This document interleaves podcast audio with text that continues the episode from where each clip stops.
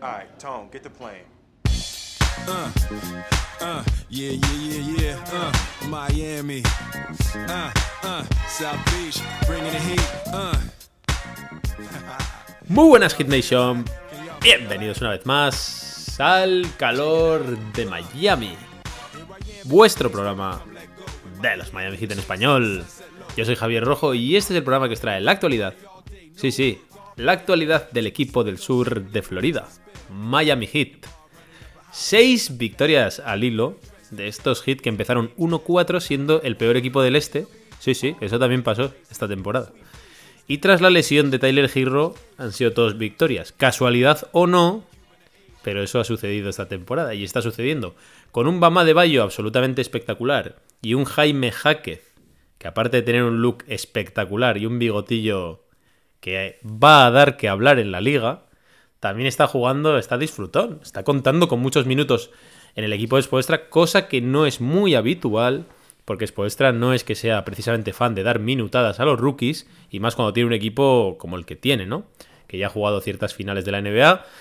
Y bueno, pues seguimos sin Caleb Martin, pero el equipo ya está ganando partidos, ya está empatado por el tercer lugar en el este, y ya está con la amenaza pendiente, como mejor un poquito cuidado, ¿no? Como nos pasa todos los años, de que parece que no están, pero sí que están. Y van ganando partidos. Y en todo esto, pues se nos ha mezclado la copiña, ¿eh? que fue nuestro hashtag copiña NBA, que fue lo que se nos mezcló ahí en el primer episodio.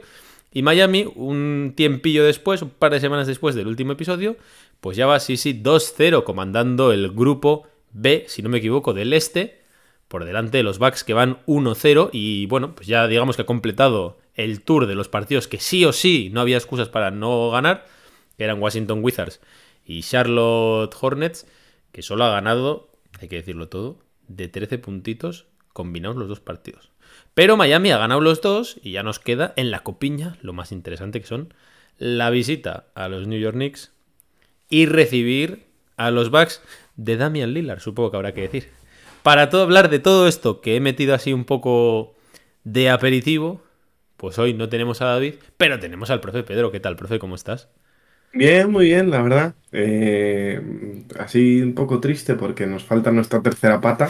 nos faltan las películas. Las películas. Pero no, no, no, no, no, te iba a decir que no. Eh, por darle un homenaje a David y ya que hablas de... Mm, El espíritu de David. De, de bueno, de, del look de Jaime Hackett, decirte que esto ya es más anécdota, no es película, pero bueno, eh, me estuve viendo el otro día eh, una peli que, que, recomiendo, que es un clásico entre los clásicos, que es La Princesa Prometida. Ojo. Y hay un personaje que se llama Íñigo Montoya, ¿no? Tú mataste a mi padre, que, ¿no? Que tiene el look, que tiene el look de Jaime Hackett. Oh, o sea, no está bien tirada. Ahí, sí, está sí, muy bien tirada. Me gusta, me gusta, me gusta. Este, soy Jaime Hackett, tú mataste a mi padre, prepárate a morir. Pues eso parece que es lo que han hecho los hits esta semana, Pedro. Preparar a la gente para pasar ¿eh? por el pasillito de, de, la derrota, ¿no? Porque Miami ha ido ganando partido tras partido. Desde la última vez que grabamos, que hay que decirlo todo, tampoco estábamos muy preocupados, ¿eh? Había mucha gente ya sacando, por lo que hacen en la NBA, ¿no? El, la fotito fácil ¿eh? de la clasificación del este para poner a Miami últimos, intentar sembrar ahí pánico, dudas, cosas así. Esto, que esto es muy largo, ¿eh? son 82 partidos. Pero aquí en el calor de Miami, dudas. Ya, ya, ya, ya somos, hemos, visto, ya hemos visto muchas cosas. Tenemos, tenemos callo ya para Ah, aguantar. Tenemos heridas, tenemos moratones. Esto es una chorrada, ¿no? Empezar 1-4, Sí, sí, sí, sí. tal. Bueno, es como si empezamos 1-20, ¿no? Si total, si cuando lleguen estos tíos ahí a la postemporada, a ver si. Miami empezando 1-20, a ver si nos querrían los Celtics, ¿no? ¿Eh? Efectivamente. Daría igual, sí, como sí, si la- jugamos tú de base ¿eh? y yo de, de alero, daría igual que nos tendrían miedo. Si es que esto es así. La temporada empieza en abril, de noviembre a abril es pretemporada. Esto es preseason. No sé en el resto de equipos NBA, pero Miami 100%. Y en la preseason, Miami ha ganado 6 partidos. Eh, vamos a meternos en el tema de cómo han sido los partidos un poquito. Eh, hemos metido ya el hecho de que no estábamos muy preocupados. Yo voy a matizar un poco el tema este de una victoria, cuatro derrotas. Y básicamente, bueno, es verdad que en esos cinco partidos la victoria que fue contra los Pistons fue ahí, ahí al límite, ¿vale? A pesar de haber ido ganando con facilidad.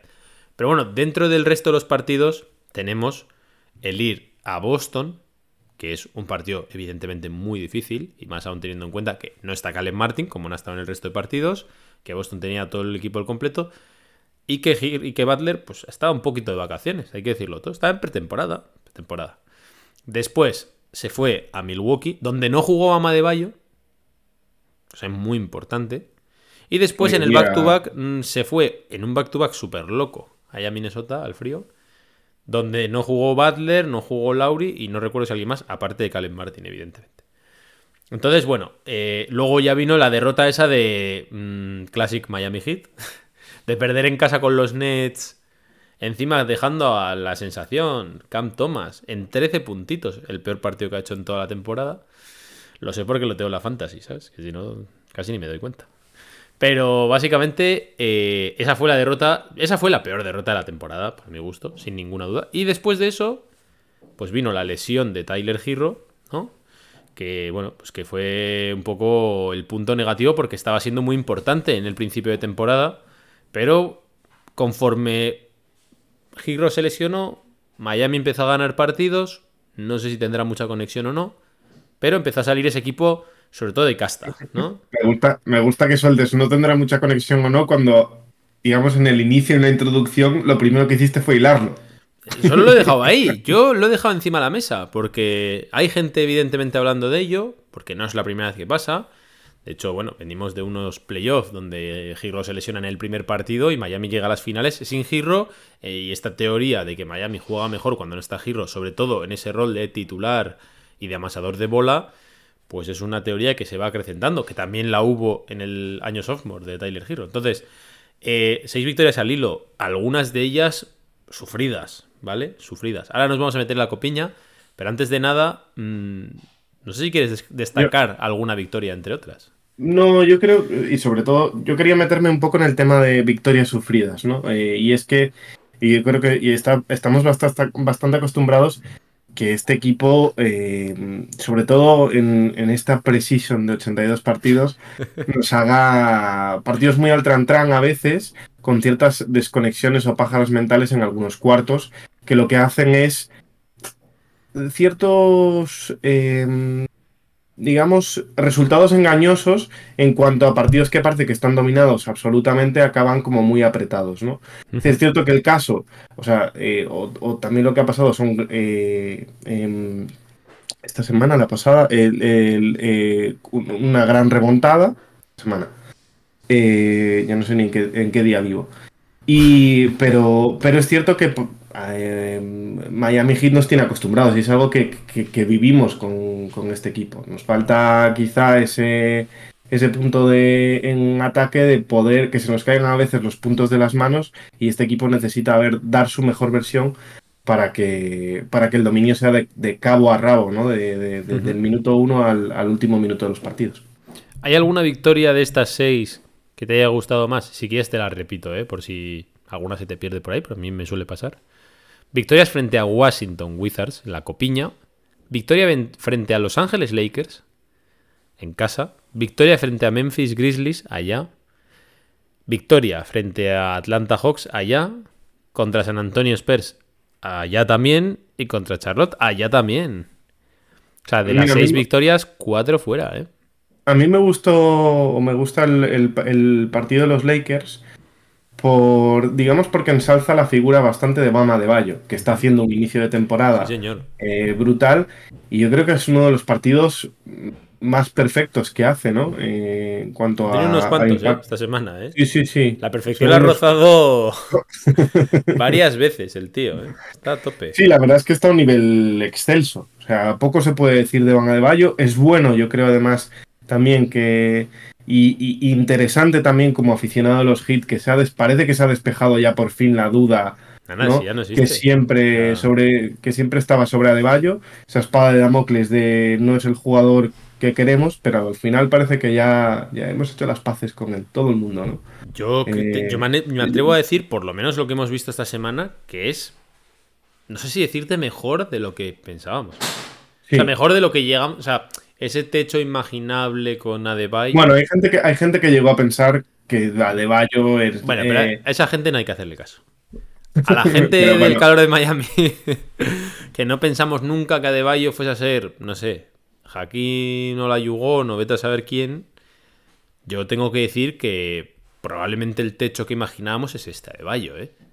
O Es sea, un- disti- o sea, todo lo que está haciendo en estos partidos, porque es que realmente es una semana de quitarse el sombrero con Adebayo en plan increíble. O sea, yo igual es la mejor semana de, de la carrera de Bayo, ¿eh? porque realmente ha jugado, como bien decía Pedro, contra Anthony Davis y le hizo uno de los mejores partidos de la carrera de Bayo, con un 30-20 que luego le quitaron un rebote, una cosa así, y 10 asistencias. O sea, hizo un triple doble de 30-20-10, prácticamente. Por mucho que se le quitasen un rebote o no sé qué.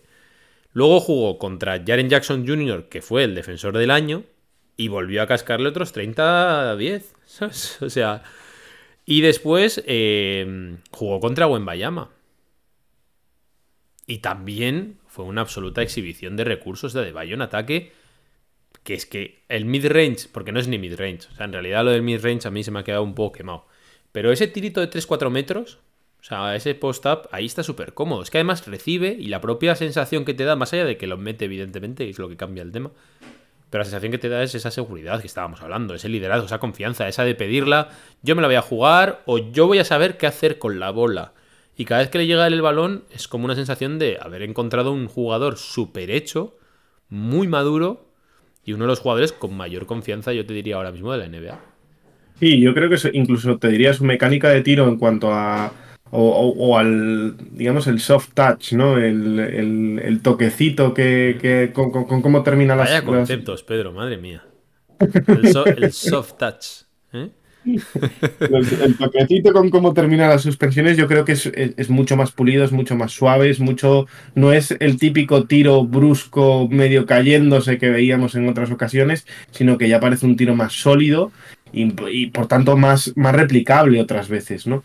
Y yo creo que Adebayo lo, lo, lo retomó justo donde lo dejó en las finales. Que creo que, que a nivel de confianza de jugador, eh, el escenario, eh, donde estaba contra Jokic, que es eh, dos veces MVP, un- a un nivel estratosférico y tal, y ver que los partidos de Adebayo que hizo en las finales fueron a tal nivel, o sea, era el, jugador que sostenía el equipo. ¿eh? Una vez MVP, ¿no? Ah, dos, Bueno, dos, dos, dos, dos, dos, dos. si no le dieron tres, Yo creo que dos, sí, eso es. Porque creo que la, porque creo que la conversación era de que tres era demasiado para el palmarés que tenía, ¿no? Es verdad, Sí, sí, sí. es verdad, sí, sí. Y, y- y yo creo que Adebayo lo ha retomado ahí. Yo creo que a nivel de confianza se ha podido ver entre los mejores jugadores de la liga. Sí, sí, sí. Y así lo sin, está demostrando. y sin ninguna duda, ¿eh? Sin ninguna duda. Está entre los mejores jugadores de la liga. A ver, que es que lo que estamos hablando no es baladí. O sea, le ha hecho un roto a Anthony Davis, que siempre se ha dicho que Anthony Davis era como Bama de Bayo, pero muy mejorado. Yo a día de hoy creo que Bama de Bayo es mejor que Davis. Lo digo completamente en serio, ¿eh? Sé que a mucha gente dirá, vaya fumada tal. De verdad, si veis jugar a Bama de Bayo y veis jugar a Davis hoy, es mejor jugador. Hoy, Bama de Bayo para mí 100%. O sea, te lo digo de verdad. Porque es que además, esto es lo que ha mejorado en ataque. Pero es que en defensa es uno de los jugadores, yo creo, que más cosas permite al entrenador, a Spoelstra, para jugar con un montón de diferentes quintos. La cantidad de cosas que te salva de Bayo, que te, que te ajusta, que generan el rival. O sea, en una NBA que vimos todo el rato del mismatch, es que Adebayo es el peor mismatch posible. O sea, tiene unos, unos números en el uno contra uno, élite absoluta de la liga. Creo que son los mejores. Pero es que aparte ha mejorado también mucho en cómo seguir en las ayudas, en cómo cerrar los rebotes. En todo eso me da la sensación de que poco a poco ha ido mejorando. Y te diré que eso es uno de los puntos en los que más me, me- más me congratula o más me alegra, que es el tema del rebote. O sea, es- estamos viendo eh, en parte una mejora en el rebote de Adebayo, un Adebayo más reboteador, que es uno de, de, lo- de- del- los puntos sangrantes o de las grandes debilidades de este equipo. Y eso eh, es oro. Para Miami Sí, sí. es oro en cuanto a, a lo que le puede ayudar a Adebayo ahí. Yo por acabar las alabanzas a De Bayo, que todas son pocas, ¿eh? de verdad, porque les- aquí, lo hemos- aquí le hemos dado lo que se ha merecido. Y, por ahí voy, de que creo que Adebayo toda su carrera ha estado con tanto ruido respecto a lo que debería poder ser y debería mejorar y debería desarrollar y todo lo que debería hacer y si debería tirar triples y si debería ser más agresivo, el Bama de Bayo más agresivo y si debería no sé qué, no sé cuántos. Y me da la sensación de que sin llegar a ser todo eso, porque no tira triples y otras cosas que no hace, es un jugador muy seguro de lo que es hoy. Y creo que esa sensación ya de saber quién eres y no de tener mil pájaros en el aire es lo que nos hace a Bama de Bayo un empaque de jugador ya súper formado, maduro y que sabe que es mejor que el que tiene delante, teniendo en cuenta que se dice mucho, por ejemplo, que para ser exterior en la NBA hay que ser muy bueno. Pero es que para jugar de pivot también hay que ser muy bueno, porque es en realidad los pivots titulares en cada equipo son verdaderos monstruos. Y más aún teniendo en cuenta que son todos más altos que Adebayo. Entonces, a mí me parece de verdad que estamos ante un jugador. Yo lo decía el otro día en el grupo, dije, nunca pensé que Bama de Bayo iba a ser un jugador tan fino, de verdad. O sea, es que es algo que me, me sorprende la finura del jugador, de, de, de de movimientos, porque hay, hay, que ver postear a Bama de Bayo, ¿eh? Y no lo digo en el sentido de que se saque un gancho ni nada, ¿eh? Sino cómo recibe y cómo pivota. Más que posteo, de hecho. Es el cómo pivota, el cómo sabe mover el cuerpo y cómo, con pequeños toques y tal, sabe sacar un poquito de separación. O sea, es como muy sutil. Es un jugador muy fino. No es un jugador, como decía Pedro al principio, de hecho, a mí me parecía muchas veces, nos llegaba a parecer un jugador limitado por lo brusco que era en muchas acciones. De entrar, pegarse con todo el mundo. Y yo creo que le regalaban ciertas faltas. Sí, sí, entrar un poco con ese perfil, ¿no? Con el perfil de el que le das el balón a Liup y te la machaca, porque en Kentucky era un poco ese estilo con Fox y Monk. Y ahora ya es un jugador de que te la hace fácil. Es que te toca un poquito, se saca ahí, tac, y así muy fácil, no sabes ni cómo, de Bayo te la ha metido, ¿sabes? No sé, a mí me, me, tiene chapó, o sea, es la mejor noticia sin ninguna duda de la temporada, de lo que llevamos, más allá de las victorias, etcétera, de ver a De Bayo, porque es que, más allá de que aumente o no el techo de Miami, yo no tengo ni idea de eso, porque estamos en noviembre es un gustazo verle jugar, sin más. O sea, es una, es una maravilla, es alguien para, deleitarse. Y, es una, y es una noticia muy relevante para la franquicia, ¿eh? porque llega un punto, obviamente, que, podemos seguir aprovechando y tendremos que seguir aprovechando a Jimmy Butler, pero Jimmy Butler va a ir eh, cada vez más cuesta Lo siento mucho, Pedro. Esa narrativa me tiene harto. Lo siento, te lo tenía que decir. No lo digo por ti, lo digo por todo el mundo que... Es que no voy a hacer eso porque Easy Butler... ¿Cuántos años llevamos así? ¿Tres años? cuatro años diciendo para cuando Butler no esté, para no quedarte sin futuro, para no sé qué, no sé cuántos. Da igual. Ya hemos hablado aquí mil veces. Ya vendrá el futuro. Nos estamos perdiendo el presente por quedarnos con un futuro que además lo más probable es que ese futuro, si se, ponte que se va Butler, te quedas con Tyler Hero, te quedas con todos los jugadores prácticamente. Sin Butler es un equipo mediocre sin más, que no pasa nada. ¿eh? es que el nivel en la NBA es así. O tienes un super crack o no vas para arriba. Y por mucho que Bama de Bayo sea muy bueno, etcétera, si el resto del equipo lo, que lo tienes, lo tienes como lo tienes, bueno, serás un equipo Miami probablemente igual sin Butler sería sexto, séptimo en la NBA, no lo sé.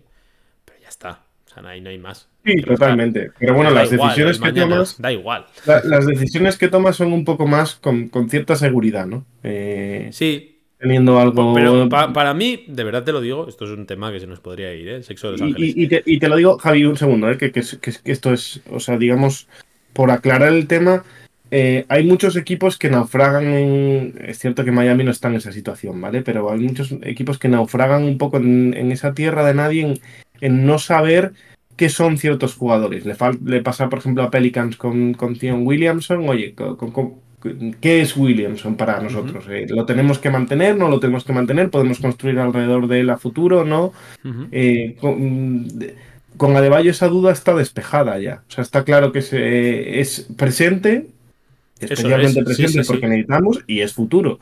Pero sobre todo, eh, es un jugador sobre el que Miami necesita acompañarlo, rodearlo, junto a Jimmy Butler, obviamente pero, pero por lo menos tienes un valor seguro ahí, no tienes dudas en yo, cuanto a lo que es Adebayo. Yo por donde te iba es a que todo lo que no sea en el hoy y en el Butler. Sí, es absurdo. no es que sea absurdo, es que para mí está de despista. Y creo que a Miami le ha pasado porque desde que se draftea a Giro y Giro demuestra ser cosas, no lo digo solo por Giro, Duncan Robinson, no sé qué, todos los demás, incluso ahora con Hackett, ¿no? No vamos a dar a Hackett y a Jovic por ese caso el día de mañana, ¿no? Ese tipo de cosas. Y me da la sensación de que si Miami se hubiese sentido más al límite en todo, probablemente le hubiesen traído un socio a Butler, que para mí es lo que es hoy a De Bayo, es un socio legítimo de Butler. Que mañana pudiésemos construir a De Bayo, son chorradas el pensarlo en hoy. Igual llega mañana y sin Butler, pues le pasa a De Bayo Mm, no sé, como le pasaba a Chris Voss, ¿vale? Que Chris Voss era un jugador increíble, descomunal, pero todo lo que pudieron construir alrededor de él fueron unos Raptors de primera ronda, ¿sabes? Quiero decir que está muy bien, que bien, que tal, pero que no sabemos lo que es el futuro, o igual no. No importa, o sea, quiero decir, y de hecho, en mi opinión, en Miami, no sé si en la gerencia, pero como mínimo en la afición, ese tipo de jugar a dos narrativas. Yo veo otros equipos que como no les queda más, ponte los Suns o lo que sea, dicen, apretamos aquí el gatillo todo porque es que no hay que tirar ya hacia adelante hasta que se hunda el barco, ¿sabes? Y cuando se hunda, se hundió. Ya lidiaremos con ello, pero si puede ser con un anillo en el dedo, pues así es como tiene que ser, ¿no? Que, a ver, que Miami ha llegado a las finales, etcétera, pero bueno. Por eso digo que esto es ya el sexo de Los Ángeles. Volvemos al tema de las victorias. En lo de las victorias, tú has mencionado la de los Lakers, que es muy buena, sobre todo por lo que demuestra De Bayo, y evidentemente por ganar a los Lakers, que al final es un partido pues siempre con Morbo, con LeBron James y Anthony Davis, tal, que es verdad que Anthony Davis, pues bueno, no lo acabó, pero bueno, Miami fue para mí muy superior durante todo el partido, es verdad que luego tiene la caraja final, que también es un poco tónica este año, pero a mí... este, año, este, año, y otros, ¿eh? este, año, este año he tenido unas cuantas así. Para mí, el partido que yo quiero destacar, eh, estaba entre dos, ¿eh? estaba entre el de San Antonio, pero me quedo con el de Atlanta. Básicamente porque es el típico partido que piensas estar perdido, no jugaba a nadie.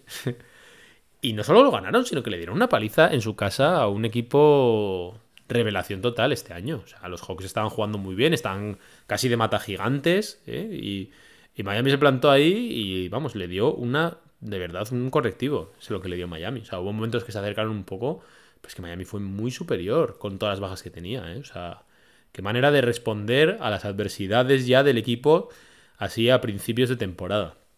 Que creo, si no me equivoco, que fue la vuelta de Highsmith. Que está siendo también clave. ¿eh? O sea, Highsmith ha vuelto también donde lo dejó. Sí, sí, yo creo que la verdad, mm, en, todas estas vueltas de cuatro que siempre, que siempre damos, cuál es el cuatro del equipo, etcétera y tal, mm, pocos daban, pocos ninguno, daba a Highsmith como, como el principal, la principal figura y está funcionando, está haciendo lo que, lo que necesita Miami en el 4, que es una persona, un tío que defienda y, que sepa enchufar los triples. Está teniendo su, su efectividad, está, está, sabiendo dónde meterse, dónde, en qué. Y sobre todo, un poco lo que, lo que tú decías antes, ¿no? Es un tipo de jugador que es muy interesante por como, como le ha pasado en la madurez de Adebayo, Highsmith parece ya maduro de por sí y sabe dónde tiene que aportar y dónde no tiene que aportar. Cuáles son sus batallas, cuáles son sus virtudes y cuáles son sus defectos y por tanto ahí se mantiene, ¿no? Y eso lo que hace es un jugador muy eficiente y muy válido para un rol de equipo. Sí, sí, totalmente. A mí Highsmith me tiene enamorado. Yo creo que. Lo decía el otro día David. Qué pena que no está aquí. Que Highsmith es nuestro pastor ahora ya. O sea, el nuevo pastor, ahí sí, que Se, ahí que se quede aquel, ¿sabes? Ahí que se quede Ariza, ahí que se quede PJ Tucker, que tenemos una versión. ¿Te acuerdas tú de PJ Tucker? Lo triste es que estábamos cuando se marchó, ¿eh? Y, ahora es, y, ahora es, moneda de cambio, bueno, es el, el Sancho Panza de Harden, ¿sabes? O sea, va ahí a donde va él, con él, manejando su contratito de 10 kilos que nadie quiere para que haga cardio, ¿no? En la pista. Y nos hemos quedado con un jugador, pues, mucho más mucho más joven, con más piernas y mucho más barato. Que bueno, probablemente Miami ya tenga más que el ojo puesto en esa renovación más que ganada de Highsmith para ser ya un fijo. A mí me está pareciendo espectacular. O sea, de, hecho, me parece que le da. que es el 4 que tanto se ansío en Miami. Un perfil, entre muchas comillas, tipo Jay Crowder, tipo Tucker. Pero con algún que otro recurso más. ¿vale? O sea, que no, está tan. No, está sin piernas, como estaba ya PJ Tucker.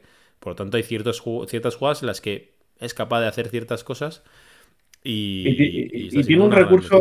Y tiene un buen recurso que a Miami le, funcionaba bien, le funcionó bien también en su momento con, con Derrick Jones Jr., que era un jugador que, que, hacía muy que hacía, no muy buenos muy buenos cortes a canasta.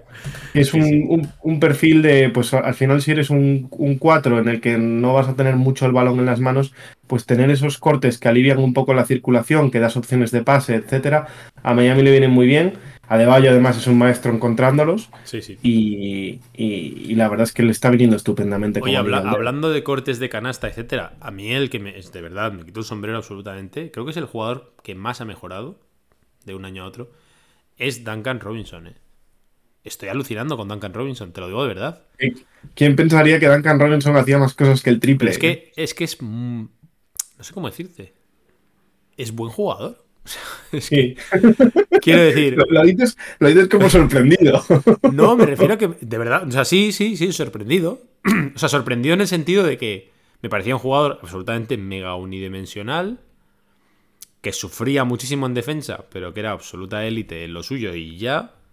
Yo, de hecho, yo que fui defensor de Duncan durante un tiempo, pensé, no le pidamos, y además lo decía siempre, no le pidamos nada más. Si él sigue metiendo triples, estaremos todos felices, que es así, ¿eh? O sea, yo lo sigo pensando. Sí, sí. Pero es que lo que no llegué a pensar es que un tío como Duncan Robinson desarrollase un montón de estrategias. No solo ataque. ¿eh? En defensa No, también no. ha encontrado sus maneras de mantenerse en pista, de ser más inteligente, de meter la bola cuando algún grandote le postea o lo que sea para que el balón salga y no le tengan que poner un poco en duda ahí en defensa.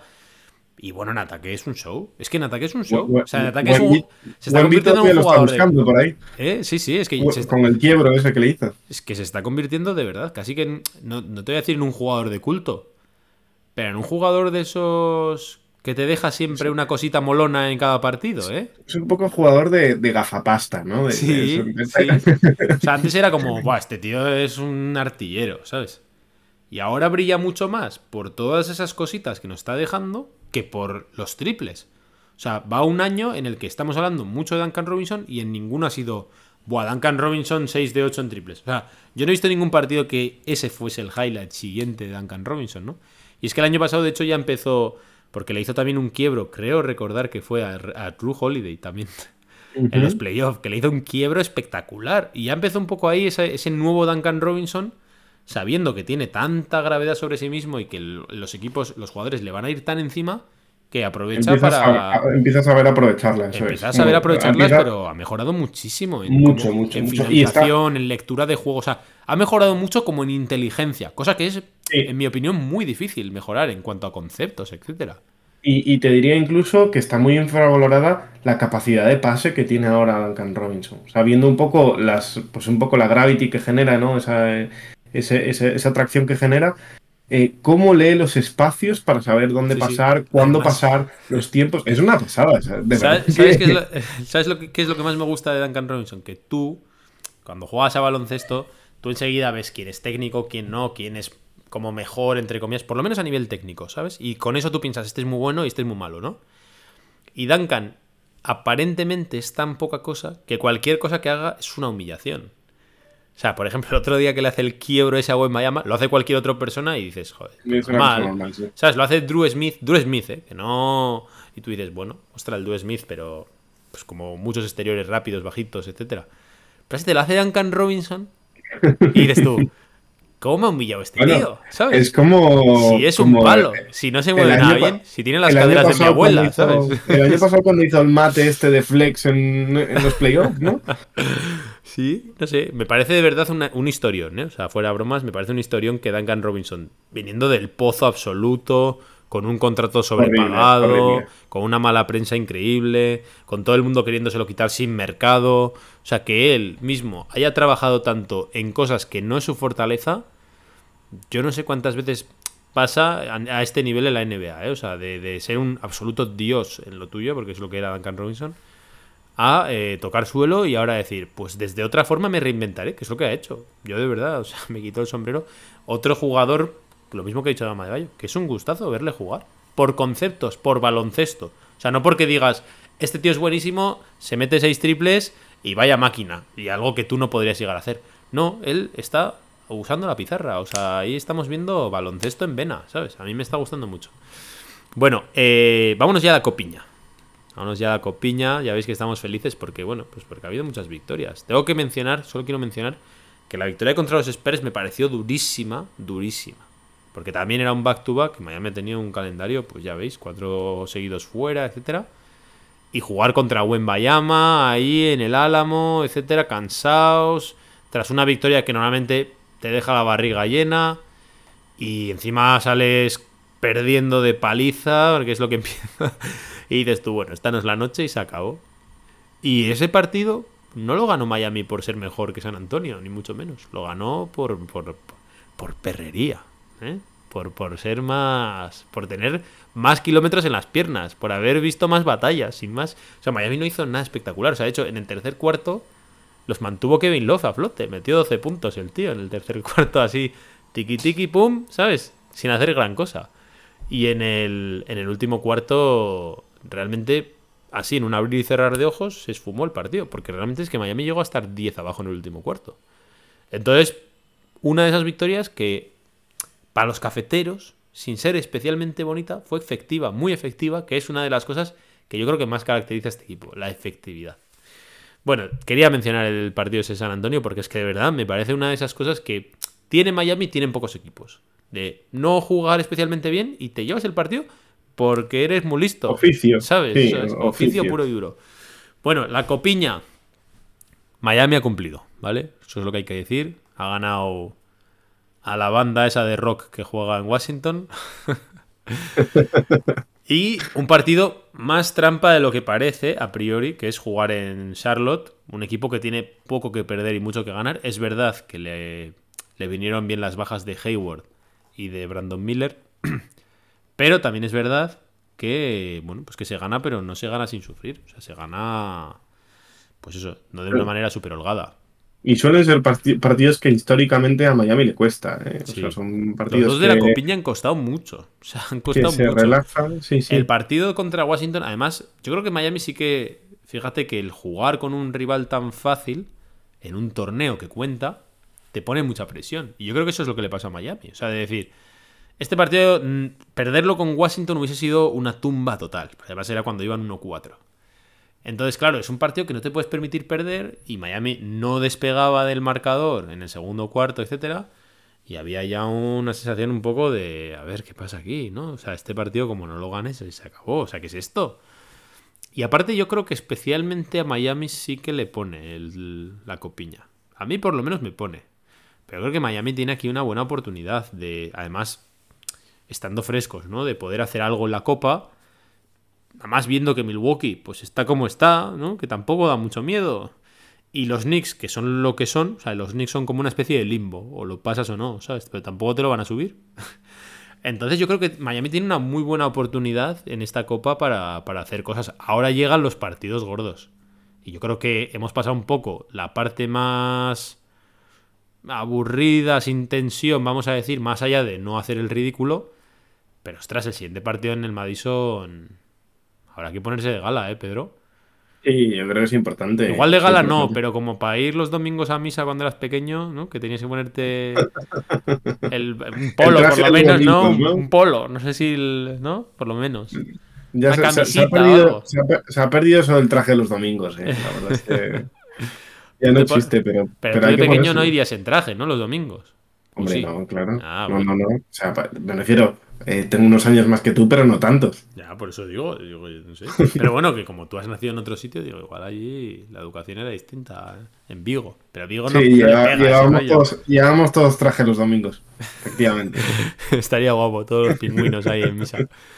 Que nada, tío, que te apetece, ¿no? Ese partido en el Madison va a estar guapo, ¿eh? Además es que los Claro, Knicks perdieron con Milwaukee. No sé si para ese entonces, porque es una cosa que me está costando seguir, pero quizá para ese entonces Nueva York ya, ya habrá jugado.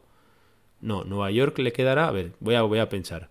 Le tiene que quedar eh, Washington Hornets y nosotros. Teniendo en cuenta que le quedará una jornada después de Miami, probablemente solo haya jugado Washington o con Hornets, que probablemente la haya ganado. Entonces estará 1-1.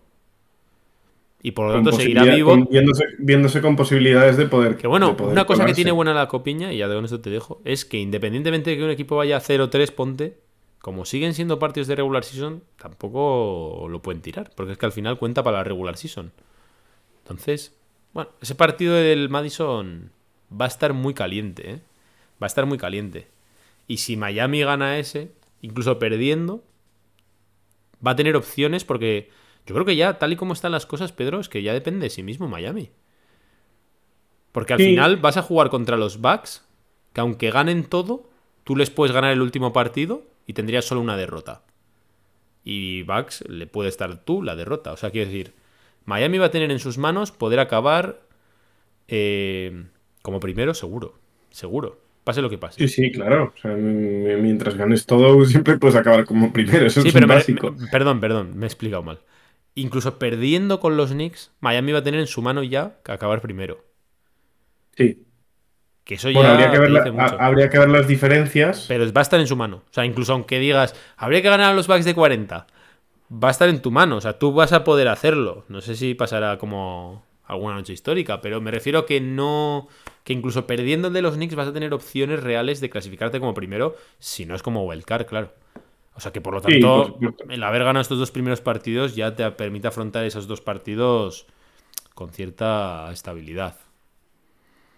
Bueno, yo creo que va a ser un partido bonito, independientemente de, de la copiña, independientemente de todo, porque al final es volver a Nueva York, es revivir las batallas de, de playoff del año pasado Con los y dos. probablemente el, el público... Con los sí, Bucks sí. también. Sí, sí. Lo que pasa es que con los Bucks ya, ya ha habido... eh, Bueno, ese- pero un ese- partido un poco descafeinado, ¿no? Jugar Sí, con Miami pero sin bueno, al Adebayo, Al final jugándote el- la primera plaza de la copiña, va a estar guapo, ¿eh? Eso sí, eso seguro, seguro. Lo que pasa que digo que con Nueva York al final es allí en el Madison, la gente va a estar ansiosa por, por, por ver cómo responda el equipo después de ese verano, después de la serie de playoffs contra Miami, y creo que los jugadores van a estar extra motivados. Si no, es, que- si no lo están ya, en general, porque es la copiña, y la copiña... Me voy a poner un poco Sergi. Ese día Barrett nos mete 50. Probablemente, pero bueno, ahora que O sobrevive a Braulio, alguno de estos, ¿sabes? Eh, sí, sí, sí, sí. Yo, yo tengo ganas, ¿eh? No me gusta que está demasiado espaciada la copa. Creo que... Sí. O sea, evidentemente hay muchos retoques que hacer. Yo ya he estado reflexionando un poco, ¿no? El hecho de que, por ejemplo, haya un, sean grupos impares y haya viernes o martes que juegan los del grupo, pero tú no juegas y por lo tanto desenganchas de lo que ha pasado en el resto del grupo. Eh, Eso creo que lo van a tener que ir cambiando porque es que ahora mismo, o sea, yo podría hacer un, Estás- podría hacer un trivial y te diría, Pedro, ¿quién hay en el grupo de los Dallas Mavericks? Y probablemente no me sabrías decir ni uno, ¿sabes? Entonces, eso lo tiene que cambiar porque tiene que haber ahí un punto, ¿sabes? De que tú te sepas y sepas cómo va, ¿no? Y evidentemente el hecho de que ¿Estás sea más... preparando el telegrama para Adam Silver o no? Bueno, no sé. Igual se lo mando a José Pañeda para que se lo haga entrega, ¿no? Oye, mira, tal. Chicos del calor de Miami, pues te han hecho el trabajo y eso, ¿no? ¿Eh? No estaría mal. Aunque bueno, me imagino que Adam Silver está ahora ocupado con un tal Draymond Green, ¿eh? que se ha pasado a, a la WWE, así que. en fin. pasa- Pero bueno, tiene, tiene sus cosas. sus Están un poco espaciados, ¿no? recuerdo ahora mismo, es que lo dijimos la otra vez, pero yo creo que ya está... El viernes no creo que sea, ¿no? O ya ha seguido el partido del Madison. ¿Es el viernes? A ver, te digo. Eh, No, es el, el 24 de noviembre, que es el viernes de la semana que viene, ¿no? Si no me equivoco. Sí. sí, en el fondo te hace perder un poco el hilo de. Pues de claro, la ahora por ejemplo ya no hay partido en 10 días. O sea, Miami ha tenido cada partido en 10 días. En 11 días del primero al segundo, ahora otros 10. Es como demasiado tiempo, ¿no? Para lo que es el poder seguir la copa, sabiendo que además otros días, encima en este caso, pues yo que sé, hay un Knicks Washington que sinceramente te da igual, ¿no? No te permite, o sea, si aún el Knicks Milwaukee que se jugó en la primera jornada, pues bueno, yo sí que le eché un vistazo, dije, a ver qué ha pasado aquí. Pero a estos, pues bueno, no, no me atraen mucho el interés. Pero bueno, em, ¿qué más nos queda, Pedro? Ah, el, el temazo. El temazo. Que lo he insinuado dos veces, pero me gustaría que lo hablásemos. ¿Es mejor Miami Heat sin Tyler Hero? ¿Tú qué crees? ¿Me, me vas a saltar el tema de Giro o, o prefieres que hablemos de Hackett y lo dejamos Ojo, para otro momento? venga. Bueno, yo sí que quiero, Vale. yo sí que quiero dejar mis thoughts de lo de Hero. O sea que si quieres. Venga. Vale. Yo, yo, yo, yo, yo, yo hago la, re- la réplica después. Eh, es verdad que encima nosotros, además somos así. Cuando tenemos que darle palos a alguien, se los damos. Cuando tenemos que decir ole, ole los macarrones, lo decimos. Pero la realidad es que en el tema de Tyler Hero, que yo ha habido años que he dicho claramente que Miami jugaba mejor sin Hero de titular. O sea, porque ha sido, para mí ha sido así, ¿no? Por ejemplo, el del Sid 1 no, porque ese es el que fue sexto hombre, pero por ejemplo el año pasado o el año sophomore, ¿no? O sea, ciertas cosas que no funcionaban. Este año, yo por lo menos, a día de hoy aún no me atrevo a decir eso de que Miami juega mejor sin Giro. O sea, creo que Giro ha empezado la temporada de manera espectacular. Que Miami no haya ganado no ha sido culpa de Giro. No creo que Giro mm, desinhiba al resto de los jugadores lo suficiente como para que no estén enchufados. Ahora, también es verdad que no estoy diciendo con eso que no tenga ciertas dudas con cosas. La duda más importante que tengo yo, en vista de lo que hemos visto estos días y lo que hemos visto en anteriores temporadas, es la duda que tengo yo, y creo que la última vez la hablamos, de cuánto pueden coexistir Jimmy Butler y Tyler Hero en pista, ¿vale? Con Adebayo sí que es verdad que se encaja, encaja bien, porque cada uno de los dos, Adebayo haciendo el pick and roll, el pick and pop o lo que sea, puede coexistir con Tyler. Tyler en ciertos momentos, estando quizá en una esquina, puede coexistir con Bama Adebayo. Pero con Jimmy Butler la historia es otra, porque ambos necesitan ser muy protagonistas, tener el balón, amasarlo, etc. Yo ahí te confieso que tengo dudas. Las tuve cuando eh, estaba Giro jugando espectacular. Ahora que Jimmy parece que vuelve a ser Jimmy y Giro no está, pues la sigo manteniendo, porque realmente Jimmy Butler estuvo apagadísimo los primeros partidos. Y en parte todos hemos dicho, pues en Boston de haber estado Jimmy normal se gana. Y mi duda es, ¿Jimmy no estaba normal porque no estaba normal o porque si brilla Giro no puede brillar Butler, ¿no? O no pueden brillar los dos a la vez, por lo menos si no es desde un turnismo absoluto sin relacionarse mucho, ¿no? Esa es la duda que sí que tengo. Es verdad que, que para mí una de las grandes facetas que o Giro mejora o nunca va a poder ser un All-Star, en mi opinión, es la generación de juego. O sea, quiero decir, lo que Giro nos ha demostrado es que, por lo menos en ciertas fases de, de la temporada, él puede ser un anotador tan voraz que te gana los partidos. Es que yo, el, año que fuimos primeros, el, first seed, el año de PJ Tucker, etcétera, yo el recuerdo que tengo, porque en aquel momento me veía todos los partidos, porque tenía muy buen horario, etcétera, era que Giro ganaba la mitad de los partidos. O sea, de hecho lo hablábamos siempre, los titulares no sacaban ventajas, salía Giro ganaba el partido. Eso es un arma absolutamente increíble. O sea, conste que no estoy diciendo eso como una gran crítica. Lo que sí tengo claro es que si Giro no puede generar juego para los demás, eso sí que en parte puede ser una pescadilla que se muerda la cola y que puede hacer daño al equipo en cuanto a que el resto no se involucra como con otro generador de juego. Y cuando digo otro generador de juego, digo hasta Lauri, no sé cómo decirte. Evidentemente Lauri, pues como no tiene amenaza a él, a pesar del partidazo que se hizo con Atlanta, pues otro tema, ¿no? Pero para mí eso sí que es el gran condicionante de, vale, Giro puede ser un anotador de 30 puntos por partido, pero el equipo también puede perder haciendo Giro 30 puntos. Aún así, insisto, para mí es pronto, me parece injusta la propia narrativa, aunque la entiendo porque tenemos base para pensarlo, de que el equipo es mejor sin Giro, pero creo que no es culpa del chaval, o sea, el chaval está haciendo, está brillando en su rol. Pero sí que sí que me queda el run run de decir, ahí quiero ver yo si Butler puede, sobre todo Butler, porque si Butler ya puede vivir con Giro, mm, igual no necesitas que, que Giro sea el que genere, porque ya tienes otros. Pero si Butler se tiene que quedar gris, o incluso cuando vuelva Caleb Martin, que también es un jugador que para brillar un poquito más necesita algo más de bola y no ser simplemente un finalizador, yo todo eso sí que lo quiero ver, sí que lo quiero ver. Y eso se nos ha aplazado ahora y no sé si es casualidad, pero la realidad es que con Girro una victoria, cuatro derrotas y sufrida la victoria, sin Girro seis victorias. Eso también es una realidad. Entonces, bueno, que el debate esté ahí, aunque no sea culpa de Tyler, es comprensible y creo que va a haber que estar atentos. Yo creo que la o sea, el, digamos el rendimiento de Tyler está fuera de toda, duda. Esta temporada, o sea, está a un nivel estratosférico. Eh, comparto tus dudas en cuanto a la circulación de juego, ¿no? En cuanto a la generación de juego que da Tyler y la circulación de juego del equipo, que al final es lo que es lo que mm, es lo que impacta, digamos, pero pero la que no comparto tanto es el tema de Jimmy Butler. O sea, eh, ¿de verdad crees que un jugador como Jimmy Butler em, se, hace, se hace menos, o se hace de menos, o estaba de vacaciones, como hemos llegado a decir, porque Giro está espectacular y Giro amasa mucho balón. ¿De verdad crees que Butler no puede tener un impacto, no puede generar un impacto, encontrar eh, sus espacios, eh, sus jugadas, etcétera, en esa situación? Yo creo que es más bien por un bajo nivel de Butler que especialmente con Giro. Puede ser. Pero sí que, pero sí, pero sí que es cierto que, bueno, que, que, hay una necesidad de que ambos son jugadores con un perfil de uso muy alto. Sí, sí. Pues, no, no, sí puede ser. Yo por eso tengo la duda. O sea, quiero decir, gran película. Yo tengo la duda de, decir, no sé si Butler, eh, pues también tengo una teoría de que Butler ha permitido, entre comillas, que Giro tire del carro y darle a él ese espacio para no quitarle, ¿no? Ese brillo. No lo sé. O sea, quiero decir, puede ser, pero sí que es verdad que, bueno, pues que tenemos evidencia ahí de victorias, de derrotas, de sensaciones, etcétera, que nos invitan a pensar que, bueno, pues que esa, esa mínima idea no la podemos abandonar hasta que no les veamos bien juntos. Y eso habrá que verlo.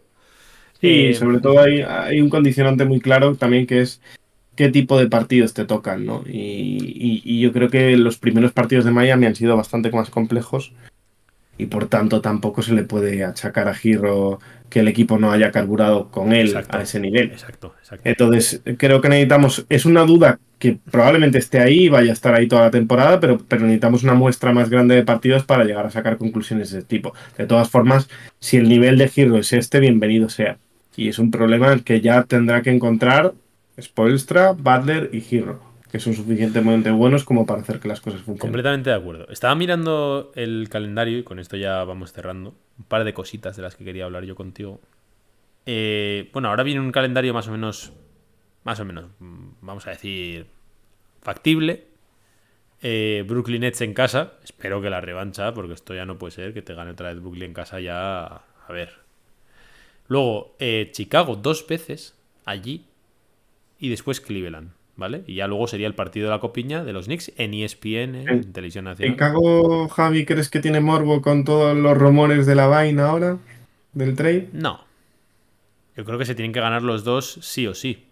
O sea, no es, es un equipo además que siempre se le ha dado bien a Miami. Ahora bien, lo que te iba a decir es que estaba viendo así un poco en Con lo, que te, perspectiva. con lo que te gusta, con lo que te gusta el humo de la vaina Miami, ¿no, no quieres comentar nada de eso? Cómo te gusta sacarme de mis casillas, ¿eh?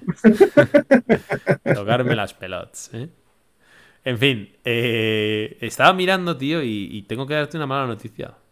Y es que la NBA Cuéntame. ha vuelto a las andadas con el tema este de colocar como... No son back-to-backs, pero dos partidos seguidos contra el mismo equipo. O sea, estoy viendo que 18 de noviembre y 20, Chicago, dos veces. O sea, seguidos. Chicago y Chicago. El segundo, el segundo se pierde. Y el segundo, ¿quién se lo ve? Otra vez el mismo partido que ya has visto. O sea, para el Sí, espectador... no- no- o sea, pero para, yo creo que hasta para los propios jugadores, que Sí, es sí. como... No, es un espectáculo es- un poco otra vez, otra vez. O sea, bueno, luego el, el 30 de noviembre y el 2 de diciembre contra Indiana, los dos, como está Indiana, ¿eh? los dos en casa, que es como... Ese partido, bueno, ese partido, bueno. Pero es anticlimático otra vez. O sea, el primer partido, wow, y otra vez con Indiana. O sea, no sé, ¿no? Y luego, eh, dos o sea, después de los, que fíjate, después de los dos partidos de Indiana seguidos, dos partidos seguidos con Charlotte y dos partidos seguidos con Chicago. O sea, son seis partidos donde juegas contra tres rivales dos veces. O sea, que el mes de diciembre va a ser durito. Va a ser Yo durito. creo que, Y creo que el, el- el señor que hace los calendarios, supongo que será un señor, yo no tengo mucha idea, pero bueno, será un señor que hace los calendarios en, en la NBA. Es que esto lo han Ese hecho día para, estaría, para ese día reducirlo de estaría los- un poco cansado, No, y es dijo, pa- me, me para reducir- irme a mi casa, abrazar a mis hijos, La y, lógica es, y le meto aquí estos partidos a Miami. La lógica es reducirlo de los back-to-backs, pero pff, esto, es- esto es duro, ¿eh? O sea, es que... Bueno, eso, te- y eso- encima, Eso lo cuentas, eso lo cuentas con el back-to-back que ha tenido Miami, ese viaje a Minnesota, que prácticamente ha sido la vuelta al mundo. tremendo. Pero es que encima, el, o sea, están los dos partidos con Indiana, luego los dos de Charlotte y los dos de Chicago, pero entre esos, entre medias de los de Indiana y los de Charlotte, es cuando es el parón de la Final Four de la Copiña. Entonces, si Miami lo juega, pues luego imagino que estos partidos van a ser un coñazo, porque vas a decir tú, esto ya no me sabe a nada, ¿no? Después de haberte jugado sí. una final, unas semis, jugarte dos partidos seguidos con Charlotte. Y Pero dos si ves el partidos seguidos en casa, los dos con Chicago. Es que encima no cambian ni de pista, ¿sabes? Si ves, si ves el vaso medio lleno, es eh, qué bien vas a coger la Final Four de la Copiña Eso si sí. Miami se mete, porque el resto de partidos del mes son un coñazo. Terrible. Que bueno, este año tenemos partido de Navidad. ¿eh? Partido de Navidad con los Sixers. Bueno, eh, rápido, muy rápido. ¿Qué pasa con Jovic, tío? Eh, No lo sabemos. a mí, a mí, o sea, es, desola- es desolador. O sea, pensar que Pensar que Hacken Eh, está jugando 30 minutos con prácticamente todo el equipo sano y el otro está en su, no sé, en su casa o no sé qué. Se había- supone que tenía que ser al revés. Había una ofensa, había una ofensa muy grande que la gente no quería mover a, a Jovic por Lillard. eh. O sea, No me lo recuerdes, por favor. o sea, yo no entiendo, yo no entiendo, o sea, y ahora en serio, empieza a ser preocupante de un jugador que en segundo año, que le ha hecho un plan y además lo dijo Spoelstra, ¿no? Específicamente para que llegase al Mundial, trabajando con él, Sí, etcétera. Que ahí por lo menos ves, pues bueno, el primer año no ha tenido buena suerte con las lesiones, estaba bastante verde, etcétera, pero si el, si el entrenador trabaja específicamente contigo para que mejores, etcétera, entiendo que es porque algo de confianza tiene en ti. No, Y si esa confianza- Y, y que no ha jugado mal lo que ha jugado, ¿eh? O sea, no me ha disgustado muchísimo, ¿sabes? Y si esa confianza no se ve en, en- en un segundo año, es que ni entrar en la rotación, que es que Miami tampoco tiene En los minutos de la basura. tío. sobrado, efectivamente. O sea, sabiendo, sabiendo que en el fondo necesitas a que ese jugador coja un poco de rodaje. No sé, a mí me parece muy raro y defensivo como para también taparle un poco y tal, ¿sabes? pinta, pinta muy mal la cosa. Pinta muy Pinta mal la muy cosa mal, porque si, si, en tu año sophomore no eres capaz ni más o menos de asentarte un poco en la rotación, es que no. O sea, o, o mejoras a un nivel estratosférico, que lo veo muy difícil, o, o estás condenado a irte a la NBA. En fin, lo de Jovic, no sé. Yo, y además a mí me sorprende porque ha demostrado poder ser 5 en ciertos momentos. O sea, una versatilidad incluso. Y nada, jugó contra Minnesota. Tampoco lo hizo mal. Y ya está. No sé, es un expediente X lo de Jovic. Y lo de Jaquez, pues un jugador muy molón. Yo le sigo viendo verde en ciertas cosas, pero creo que a un rookie como él hay que ensalzarle más los brillos que, que los defectos propios de un jugador tan joven. Entonces, yo creo que Jaquez, ya solo el hecho de que esté jugando tanto, como sabiendo cómo se muestra, porque pues hemos visto a gente como Precious Achigua, que acabó siendo un jugador más que decente de la NBA, que no contaba con ningún minuto, y Jaquez desde el primer día prácticamente ha encajado, pero completamente, ¿eh? O sea que yo creo que la Jaquez manía va a ir para arriba. Sí, yo creo que sí. Además, si ya es por extra que sabedores, o sabedores somos todos de que no es eh, muy, muy amigo de los rookies y que generalmente siempre los ve verdes y les cuesta, le cuesta meterlos en los sistemas. Si Jaquez está consiguiendo ya eh, ser importante en este equipo a este nivel, eh, todo presagia que, que va a aumentar con el, con el paso del tiempo. Sin ninguna duda, y aquí estaremos para contarlo. Bueno, Pedro, creo que ya, ya hemos cumplido. ¿eh? Va, si- va siendo hora de ir para cama. ¿eh? Hemos cumplido nuestro deber, nos está llamando ya Morfeo. ¿eh? a ti a mí. Yo cuando te Qué llamado. poético, qué poético te pones. ¿Qué te parece? Ya la noche me, me confunde como a Dinio. Me confunde. Bueno, eh, un placer, Pedro. Nos vemos la semana que viene si Dios quiere y si no, pues cuando, cuando, cuando no juguemos dos veces seguidas con el mismo rival. Efectivamente. ¿no? efectivamente. Para que tengamos algo que contar. Bueno, chicos, esto ha sido todo. Gracias a todos por el apoyo, gracias a todos por lo que nos ayudáis en todas partes, comentándonos, dejándonos un poco vuestras opiniones, que al final es lo que siempre nos gusta. Ni nosotros no os pedimos ni likes, ni corazoncitos, ni campanas, ni leches. Nosotros con escucharos a vosotros, con que nos dejéis un comentario, con que nos digáis qué os gusta, qué os parece, que le digáis a Pedro lo guapo que es, nos vale. Así que esto ha sido todo por hoy. Lo dejamos aquí. Esto es El Calor de Miami, vuestro programa de los Miami Heat en español. Chao, hasta pronto.